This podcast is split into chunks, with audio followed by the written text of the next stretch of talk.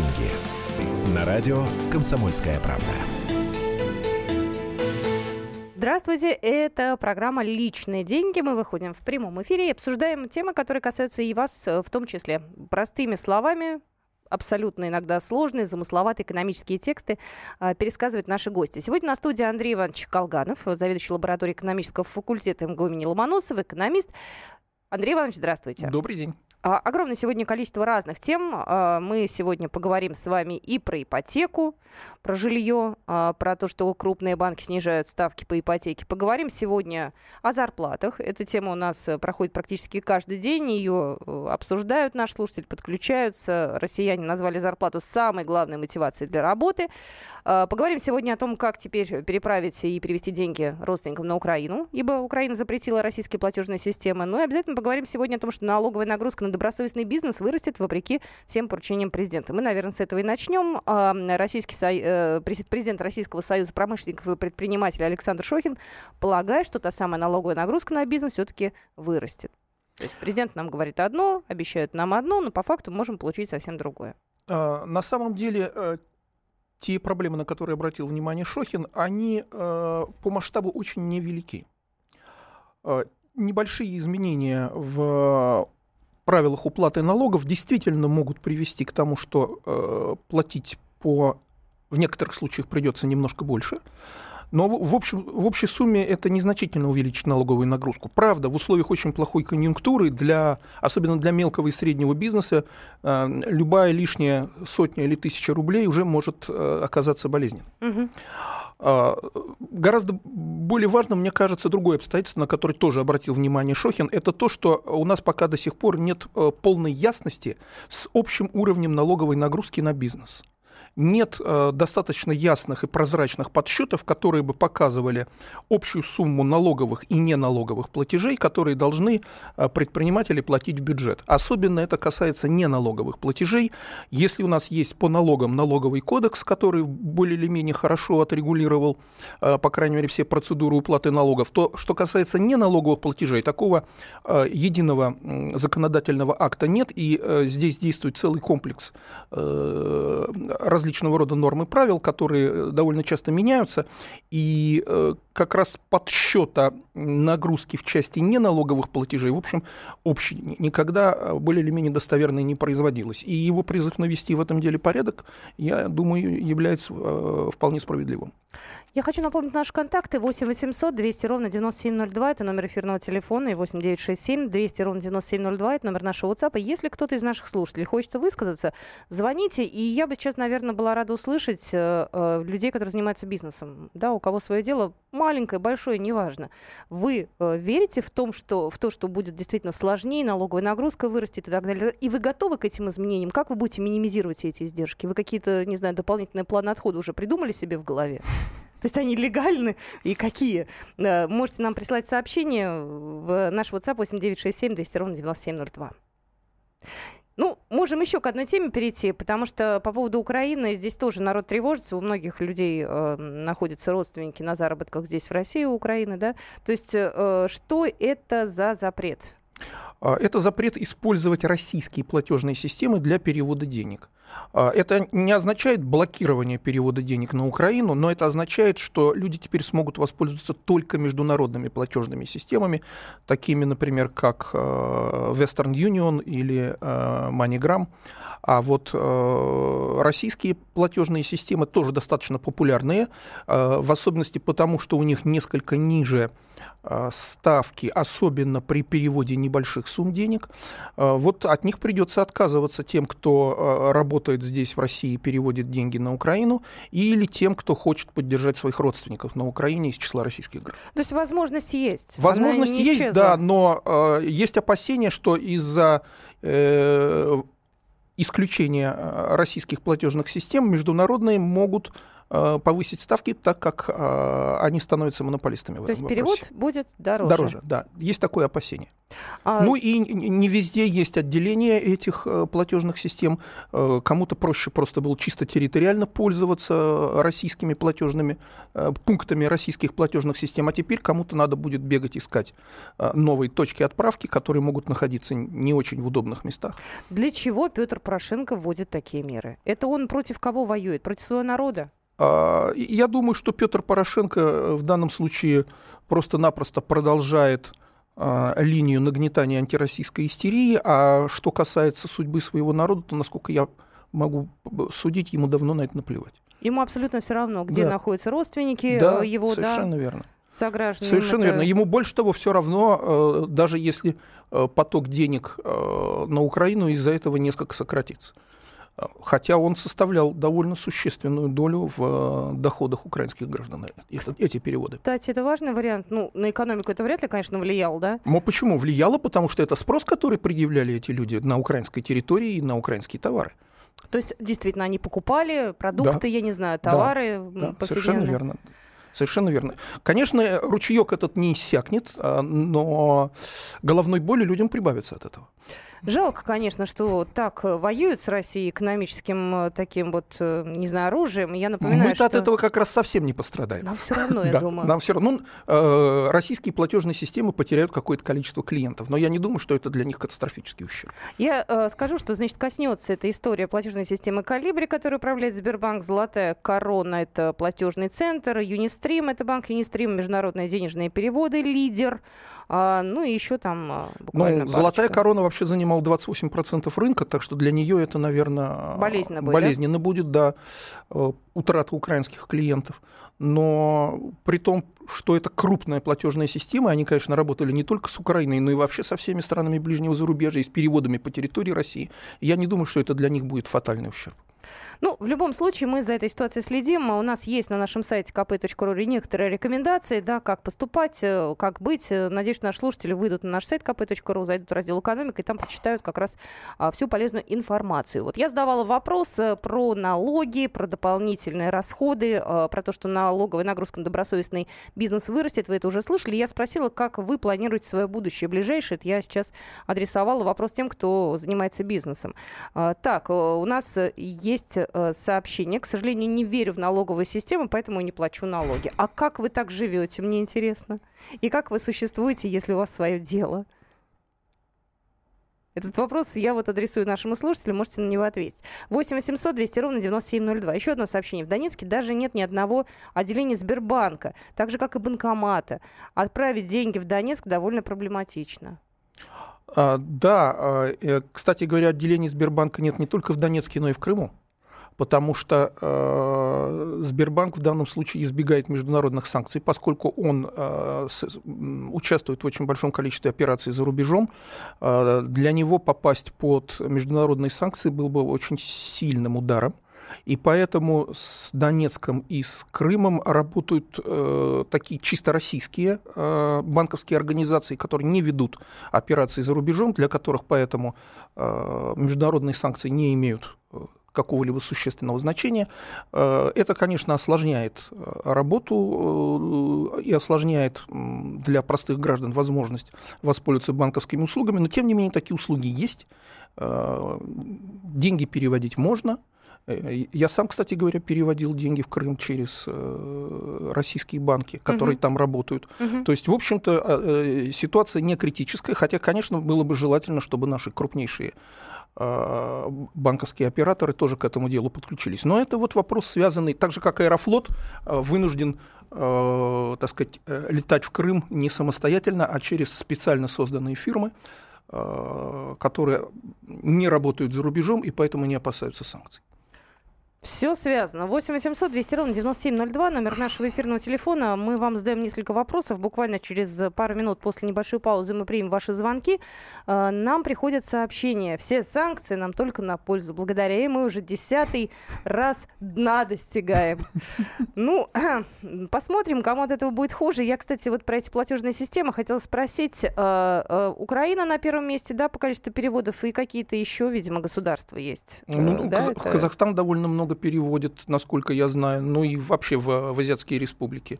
Ну, это все наши бывшие советские республики. Да. Мы продолжим через пару минут. Будьте с нами, звоните к нам в эфир. Это программа «Личные деньги». Личные деньги.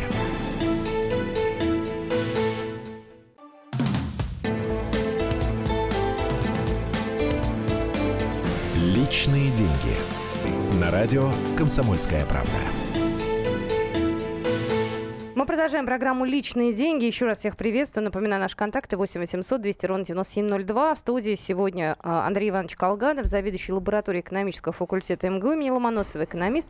Обсуждаем мы разные темы, в том числе и про запрет российских платежных систем на Украине. Если вас это касается, скажите, пожалуйста, как вы будете из этой ситуации выходить, выкручиваться, если у вас есть родственники или вас эта тема действительно интересует.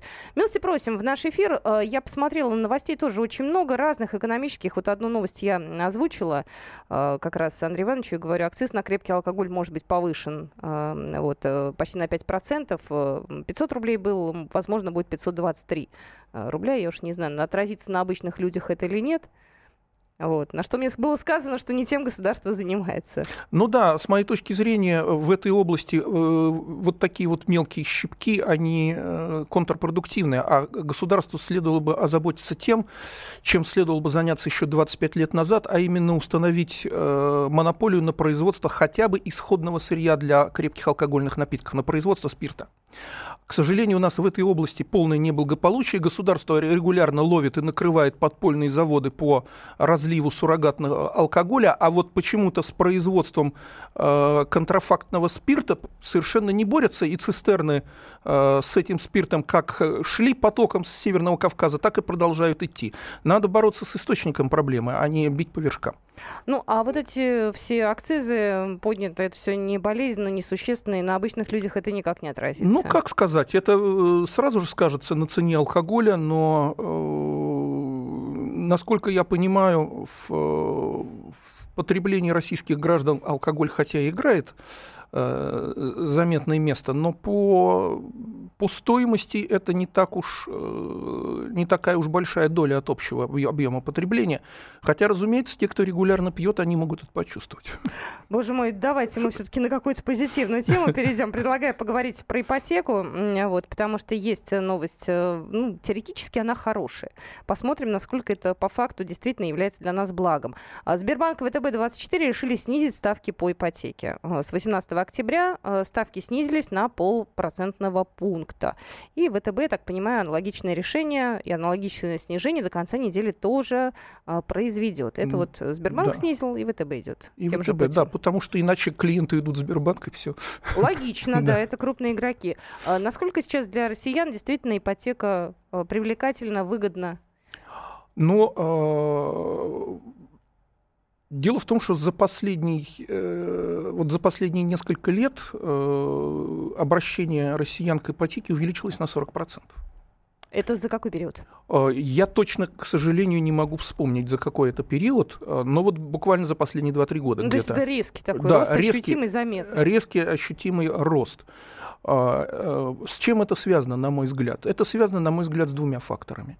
Мы можем вспомнить, как в 2014 году, когда э, произошло обрушение цен на нефть и падение курса рубля, э, реакция наших граждан была парадоксальной. Все кинулись покупать дорогую бытовую технику. Ну, это был какой-то, мне кажется, такой Абсолютно безумный вариант, такой от отчаяния, я не знаю. Но, тем не менее, вот такая вот парадоксальная реакция. Я думаю, что отчасти подобного же рода психологический феномен работает и в отношении жилья. Люди хотят в условиях вот колебания валютных курсов а, обратиться к более надежным вложениям денег, чем просто держать их а, наличными или в банке. Какие программы сейчас существуют для того, э, чтобы люди взяли ипотеку? То есть молодые семьи поддерживают как-то? Да, для молодых семей есть небольшая скидка по ипотеке. Небольшая по программе жилья для молодых семей. Э, и э, есть примерно полпроцентная скидка для ипотеки с господдержкой. Э, это те, кто покупает жилье у застройщика непосредственно. И, собственно говоря, сейчас ипотека доступна для людей примерно со средним уровнем доходов. К сожалению, для малооплачиваемых категорий населения – жилье как было, так и остается а недоступным. Что мы подразумеваем под средним уровнем дохода? Здесь мы опять э, будем сейчас в цифры упираться. У нас регулярно такой вопрос возникает, да? Средний класс это кто? Средний уровень дохода это ну, сколько? Я в данном случае ориентируюсь на людей, которые получают не менее двух средних заработных, не менее двойной средней заработной платы по региону. Она у нас э, примерно 1035. Ну, вот опять же, если мы берем среднюю, ту да, официальную, которая да, нам предлагается. Да, мы, опять же, можем сейчас принять звонки, нам скажут, да вы что, да вы где-то ну, в Москве, видели? В Москве это средняя 50 с небольшим. Вот, но это за счет того, что в Москве очень большой контингент высокооплачиваемого населения. Кстати, по сравнению с другими регионами. Вот совсем недавно обсуждала в московских окнах э, ту самую зарплату э, московскую, да, и говорили, что к следующему году уже вырави, выйдем на уровень 66 тысяч. Вполне возможно. Почему нет? Вот. Э, ну, в общем, ситуация такова, что э, вот этот пресловутый средний класс через ипотеку имеет возможность жилье, пусть и дешевое, но приобретать. Инвестировать, э, да. И второй фактор, который сработал, за последние несколько лет резко возросла доля предложения в составе вновь строящегося жилья однокомнатных квартир и студий, которые дешево. Вот я вот сейчас слышал рекламу, предлагают угу собственная квартира недалеко от метро 1,8 миллиона. Это студия, безусловно. Это не полноценная квартира, это студия. Но, тем не менее, для кого-то и такой вариант годится, потому что других просто нет. На другие человек просто ну, не тянет. Ему не хватает на это денег. Но это все-таки вариант решения жилищной проблемы, если ему надо, так сказать, разъехаться с э, из переполненной квартиры. Либо, например, инвестировать деньги и в будущем это жилье детям подарить будущем жилье детям подарить или сдавать его, или еще какой-то вариант. Но, в общем, э, так, такого рода э, варианты студии и маленькие однокомнатные квартиры, они становятся доступными. Номер телефона эфирного 8 800 200 ровно 9702. Можете позвонить нам на любую из э, озвученных тем. Наталья, здравствуйте. Здравствуйте. Я хотела спросить по поводу налога. Облагается ли налогом комната в нежилом фонде с дверью в общий коридор без кухни? Я слышала по вашему радио, что неудобное помещение гостиничного типа не облагается налогом 10 метров. Является ли комната в нежилом фонде комнатой вот такой вот, которая не облагается налогом 10 метров? К сожалению, я не настолько хорошо разбираюсь в налоговом законодательстве, чтобы дать вам точный ответ на этот вопрос. Давайте так, я тебе сейчас скажу. У нас есть есть э, программа «Народный адвокат». Я вот сразу сейчас хочу ваше внимание переключить. Программа выходит у нас в субботу. Леонид Альшанский приходит, и вот эти юридические тонкости, налоги, какие-то нюансы, он разбирает с вами. Это у нас в 4 часа дня по субботам. Поэтому такие вопросы давайте все-таки э, в другую программу. У нас э, программа «Личные деньги» не юридического такой, так скажем, да. ликбез, да, экономический скорее. 8 800 200 ровно 9702, ну тут присылают уже сообщение, выйдите и за 100 тысяч, за счет остальной России, когда-нибудь ваша сладкая жизнь в Москве закончится. Дай, дай бог, почему вы хотите, чтобы жизнь наша закончилась? Вот мне вот Я всегда... хочу сказать, что э, в Москве э, Москва это очень разный город. В Москве существует огромное количество людей, которые получают очень низкую заработную плату, гораздо ниже среднемосковской. И таких очень много. Посмотрите, пожалуйста, на контингент людей, которые заняты э, в торговле, например. Это все э, люди достаточно низкооплачиваемые. Они не дотягивают до средней заработной платы, даже те, кто хорошо устроился. А есть и категории людей, которые получают по 15, 17, 18 тысяч рублей в месяц в Москве. Э, при московских ценах. И э, желать этим людям, чтобы их хорошее житье закончилось, это по меньшей мере странно. Знаете, ну, коль уж мы заговорили про зарплату, вот давайте и вы мне в том числе, вот вы сейчас написали сообщение, мне кажется, достаточно обидное. Скажите мне, пожалуйста, а вы ради чего работаете? Потому что здесь интересно пришла нам информация. Ради зарплаты россияне готовы смириться с рутиной, переработками и отсутствием карьерного роста. При этом популярнее всего среди работников международная компания.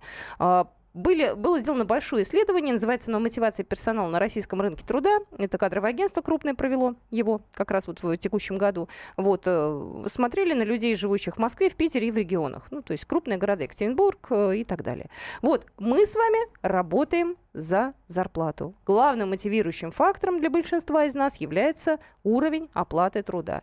Потом идут задачи, интересная, комфортная атмосфера в компании, карьерный рост, официальное оформление и прочее, прочее, прочее.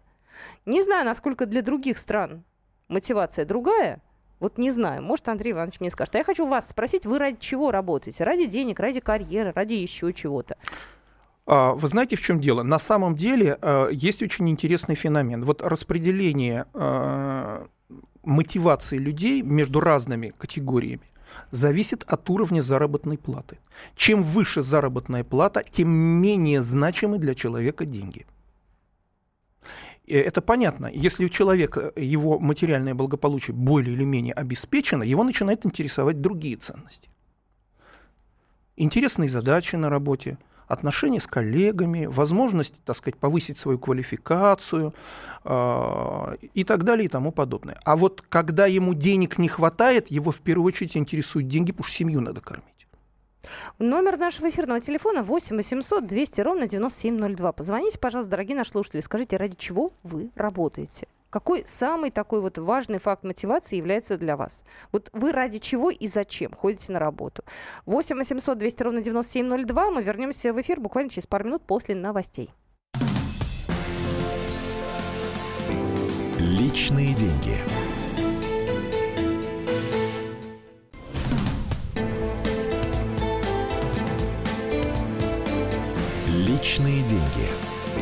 Радио «Комсомольская правда». Здравствуйте, это программа «Личные деньги». Я еще раз хочу напомнить, что сегодня на студии Андрей Иванович Колганов, заведующий лабораторией экономического факультета МГУ имени Ломоносова, экономист. И мы сегодня обсуждаем разные темы, но вот сейчас мы сконцентрировались на той теме, которую я озвучил до новостей, ради чего вы работаете. Было проведено исследование крупной компании, не нашей, не российской, и россияне назвали зарплату главной мотивацией для работы. И мы задаем вопрос, ради чего вы работаете, какая для вас главная, в общем-то, идея, цель, задача. 8 800 200 ровно 9702. Мы вас слушаем. Говорите, пожалуйста. Э, добрый день, уважаемые радиостанции. Здравствуйте, страна. Владимир меня зовут. Из Владимира я вам звоню. Вы знаете, э, зачем мы ходим на работу? Чтобы получать моральное и духовное удовлетворение от своей деятельности и видя результат своих делов – и э, мы смотрим, это я как бы себя имею в виду, но я так думаю, так должно быть вообще. Несмотря на свои труды, мы видим, как люди радуются этим трудам, и вам за это платят деньги.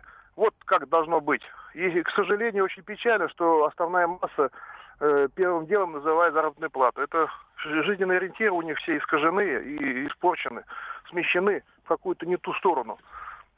И за это вот э, мы и не можем ничего в стране нашего, нет ничего Э, на все весь мир известного, кроме автомата Калашникова, наверное. Все остальные товары ломаются и плохого качества. Это потому, что без души они сделаны, а просто за зарплату. Люди просто делают автоматически, mm-hmm. хуже роботов. Вот mm-hmm. и все. Mm-hmm. Mm-hmm. Вот спасибо, вот спасибо мнение. большое, спасибо. Ну, прокомментируйте, Андрей Иванович. А, я бы не сказал, что э, все обстоит настолько плохо, как говорит Владимир, но действительно, если человек работает только за зарплату, то действительно его жизненные ориентиры искажены.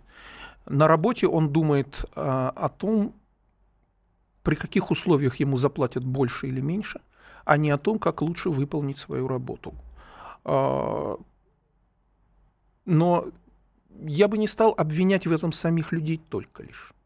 Потому что ситуация складывается так, что у нас огромное количество людей получает довольно низкие доходы. И их это, безусловно, беспокоит, потому что э, есть такие зарплаты, на которые сложно прожить даже одному человеку, а не то, что прокормить семью. И, конечно, это э, очень болезненно для людей, и, естественно, они думают о том, в первую очередь, о том, как заработать деньги. Поэтому для них зарплата выступает главным мотивирующим фактором.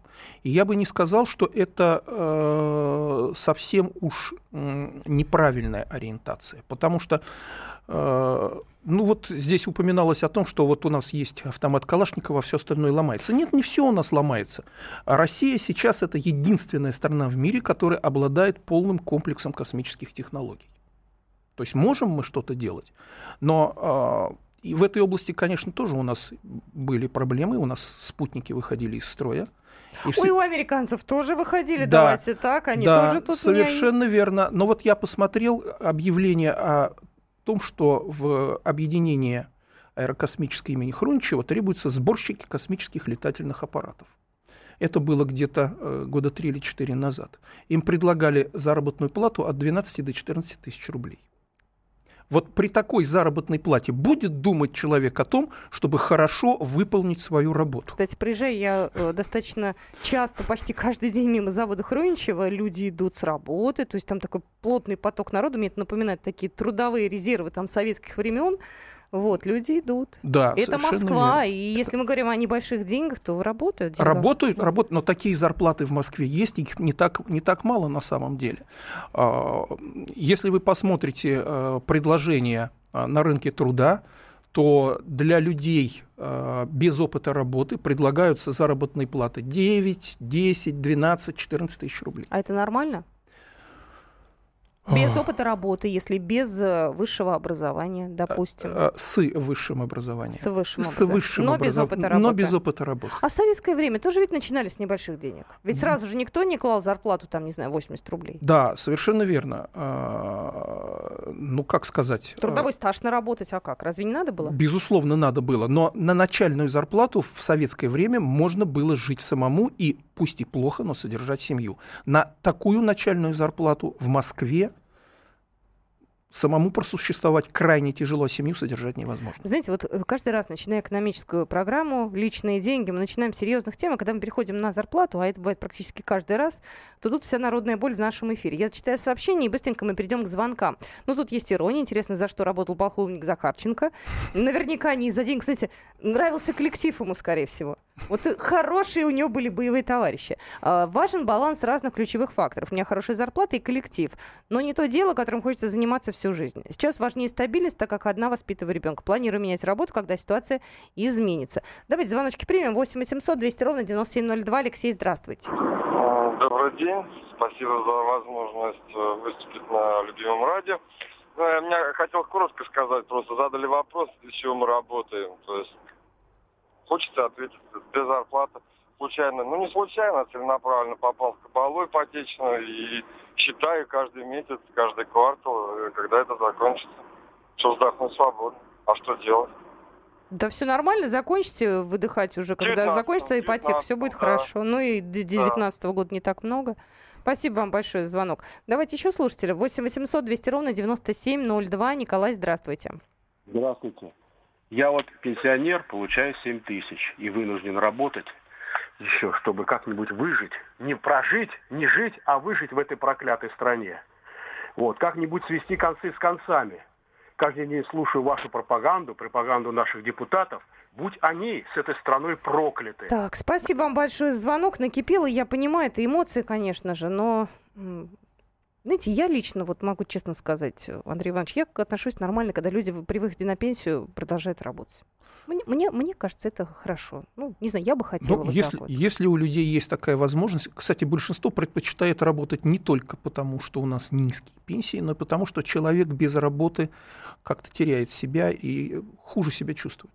Вот я абсолютно здесь согласна. Здесь вот как раз вопрос не, только, не столько в выживании, сколько еще и в поддержке но, каких-то внутренних ресурсов. Но уровень наших пенсий, конечно, очень низкий. Ну, давайте мы уж про пенсии не будем сейчас. Это большая тема, это очевидно совершенно. Мы сейчас давайте говорим с людьми работающими. Да? Давайте так, вы молодой человек, там относительно молодой, да вы ну работаете ради чего? Вот что для вас является главным э, фактором мотивирующим? Здравствуйте, говорите, пожалуйста.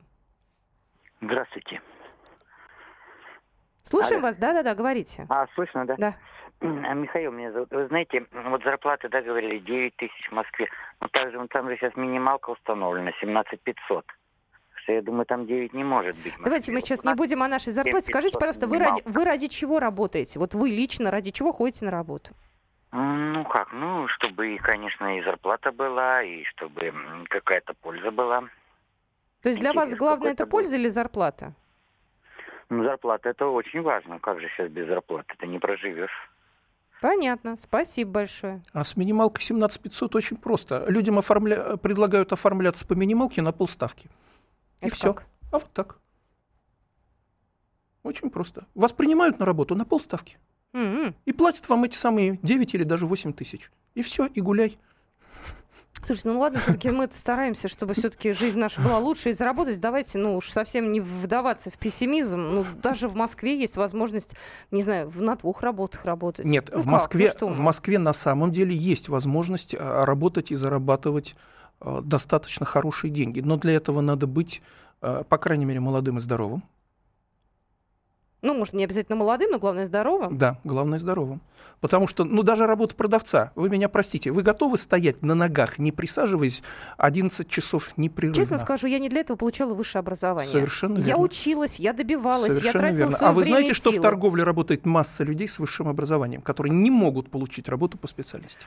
Ну, я не могу за них сказать, да, но каждый, видимо, для себя выбирает свой путь. И я, знаете, почему-то отучилась уже жалеть всех. Я считаю, что каждый человек в состоянии э, позаботиться о себе лично. Ну, может, мне сейчас обидеться на меня слушатель, но каждый человек отвечает за свою жизнь. Можно А. сложить руки, да, и сказать, ну, все плохо. Это, это совершенно верно. Это совершенно верно. Но здесь ситуация противоречивая. Каждый человек отвечает за свою жизнь, но человек в то же самое время сталкивается с обстоятельствами, которые могут оказаться сильнее Ну, его. мы же для этого и живем, чтобы под эти обстоятельства пытаться подстроиться. Да, у нас жизнь непростая. Да, у нас Да. страна не самая, может быть, комфортной. Везде вокруг интереснее. А что в Европе по-другому как-то? Нет, У разумеется, них там сразу зарплата какая-то сумасшедшая. нет, разумеется, в Европе э, ситуация, конечно, с э, уровнем благосостояния значительно лучше, чем у нас, но и там есть проблемы, с которыми сталкиваются люди, и там есть значительный сегмент населения, который не может себя нормально обеспечить. Я предлагаю еще звоночек принять. 8 800 200 ровно 9702. Здравствуйте, говорите, пожалуйста. Здравствуйте, меня зовут Эльнур, Республика Башкортостан. Слушаем. А, работаю ради, детей- ради детей в основном, ради семьи. Но работы как такового не дают. Не дают почему? По какой причине? А, работаю в строительной фирме. То есть, если мы берем какой-то подряд намеченный, допустим, обвязать отоплением какой-то дом малоэтажный, Мгм. либо многоквартирный малоэтажный. То есть пока до нас этот объем работы дойдет, оттуда, с этого кошелька уже многие-многие пощипают. То есть себе накопал немножко положить. Мы, как простые обыватели, мы работаем за спасибо, получается. То есть обвязали, полсуммы получили, даже бывает четвертую часть получили, а потом, извините, до свидания, денег у нас нету. Как? Просто как с ним бороться? Спасибо большое. Ну, Это юридический, наверное, вопрос уже. Нет, почему юридический? Это вопрос на самом деле экономический, потому что это массовое явление, когда люди оформляются, вот э, им обещают там заработную плату 30, 40, 50 тысяч рублей, но оформляют на минимальную, а остальное серая зарплата. И Мгм. она то ли будет, то ли не будет, то ли заплатят, то ли не заплатят. Есть у фирмы деньги, надо ходить, выпрашивать и выбивать. Нет у фирмы денег, они говорят, нету, все, не просите. Какой смысл соглашаться тогда на такую работу? А на другой работе и этого не предлагают. Значит, нужно искать третью, где предложат. Надо, надо. Но на всех этой работы заведомо не хватает. Ну, если с таким э, э, ощущением по жизни жить, так, наверное, точно никогда не хватит. Вот. Э, Недаром люди стремятся в международные компании. Почему? Потому что там э, очень жесткие условия труда, но при этом там э, официально все оформляется, зарплата вся белая и выплачивают ее стабильно. И она достаточно э, хорошего уровня. Поэтому все стремятся в международные компании. Но для того, чтобы попасть Но- в международную компанию, нужно э, отучиться в ВУЗе, Да. нужно выучить несколько языков. Больше того, международные компании берут выпускников только ведущих вузов, исключительно. Вот, и при- Остальные их не интересуют, э, э, будь они семи пядей во лбу, но если ты не окончил вышку или МГУ, тебя не возьмут. А это нормально? Для компании это нормально, а, но получается так, что они отсекают огромное количество людей, которые никогда не попадут на эту работу. Личные деньги.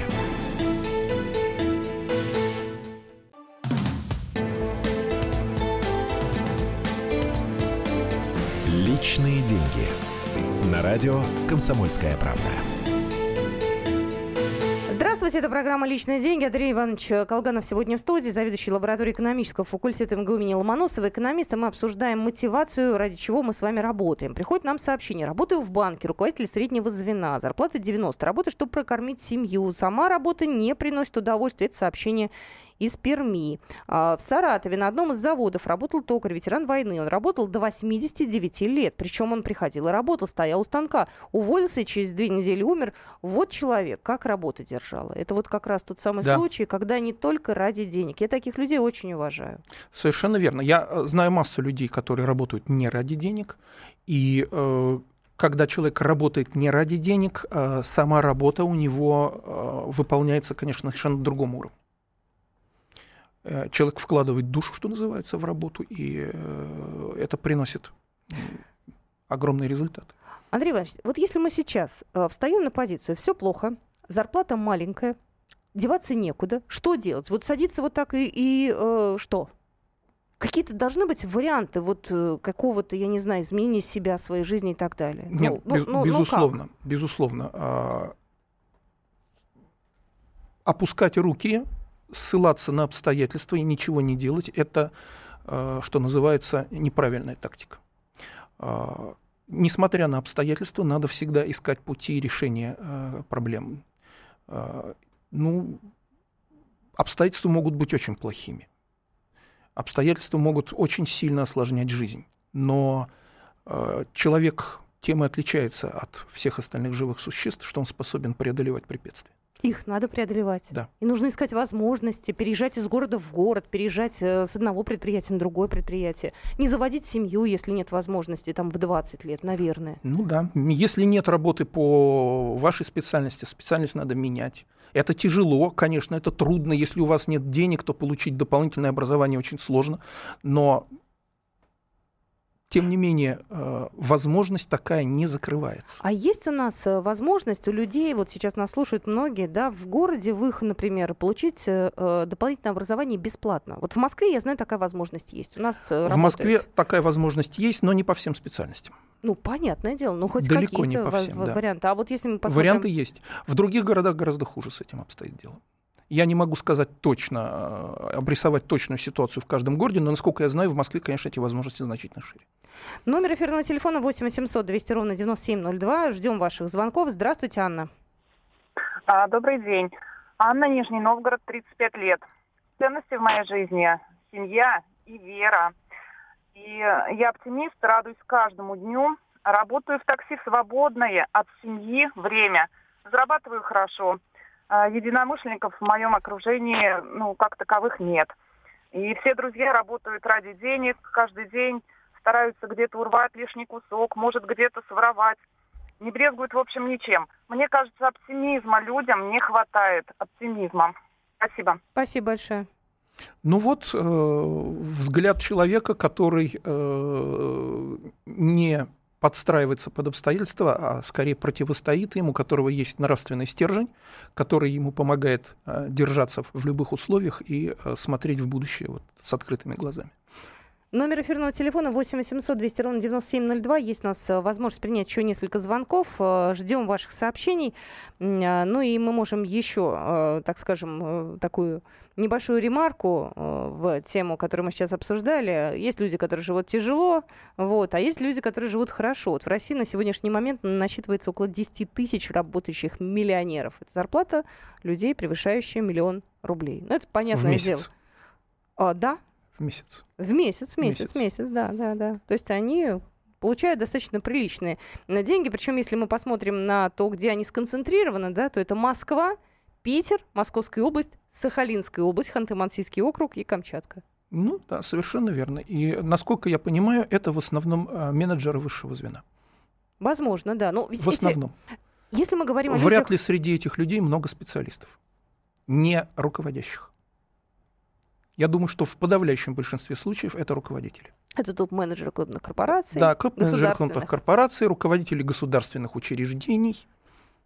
В том числе, если мы посмотрим на зарплаты ректоров некоторых вузов государственных, да, то там ну, тоже бывает неплохо, кстати. Там бывает, там бывает э, сильно неплохо, я бы сказал, в десятки раз больше, чем, скажем, рядовой профессор. А иногда их увольняют.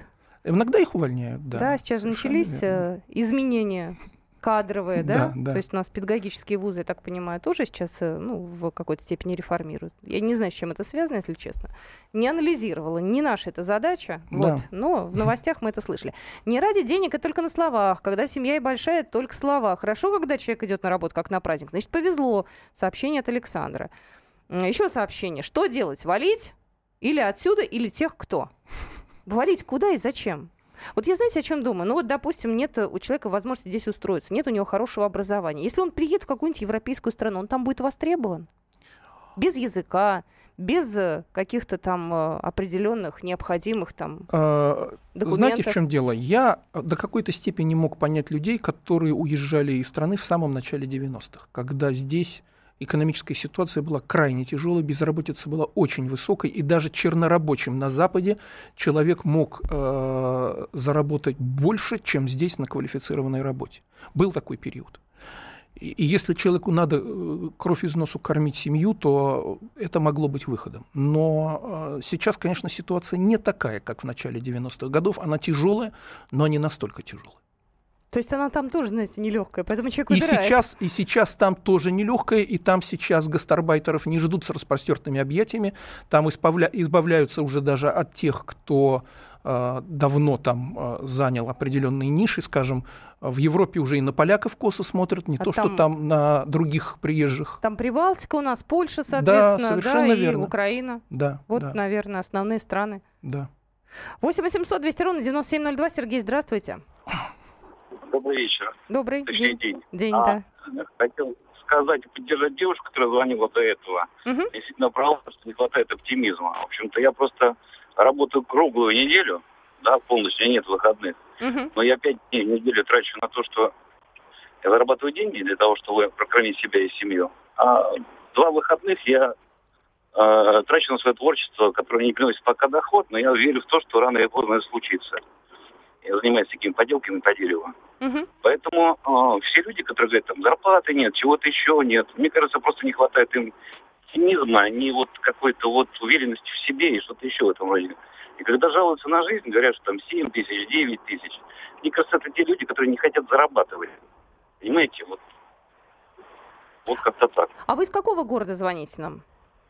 Москва. Из Москвы, да? Спасибо большое. Ну, это просто небольшое уточнение было. Вот. Спасибо вам большое. Я с вами согласна абсолютно.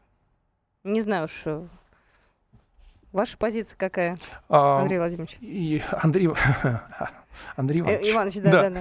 Моя позиция такая, что э, человек, безусловно, должен придерживаться э, оптимистической точки зрения, потому что пессимизм контрпродуктивен, он ни к чему не приводит. Он не, не дает человеку решения его проблем.